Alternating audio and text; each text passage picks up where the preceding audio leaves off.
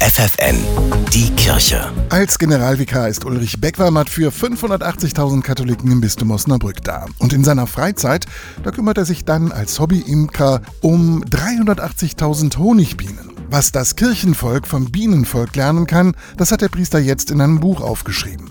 Wie das Summen der Bienen, das ist der Titel des Buchs. Ulrich Beckwermert hat es in nur drei Wochen während eines verregneten Urlaubs geschrieben. Und dabei ist dem Geistlichen nochmal richtig bewusst geworden, die Kirche kann von den Bienen tatsächlich einiges lernen, denn in der Kirche alleine geht da gar nichts und bei den Bienen auch nicht.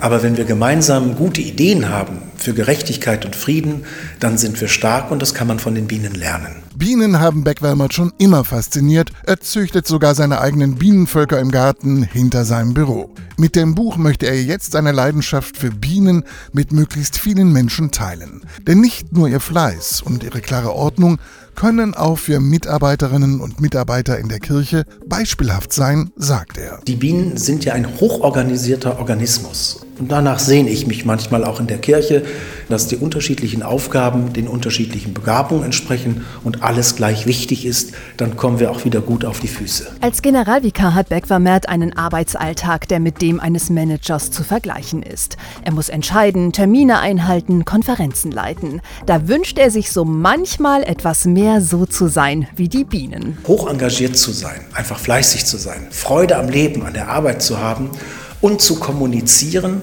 um dann im Winter ein wenig auszuruhen. Das wäre ein wirklich guter Generalvikar. Wie das Summen der Bienen von Ulrich Beckwärmert. Das Buch ist im Bonifatius Verlag erschienen und kostet 16 Euro.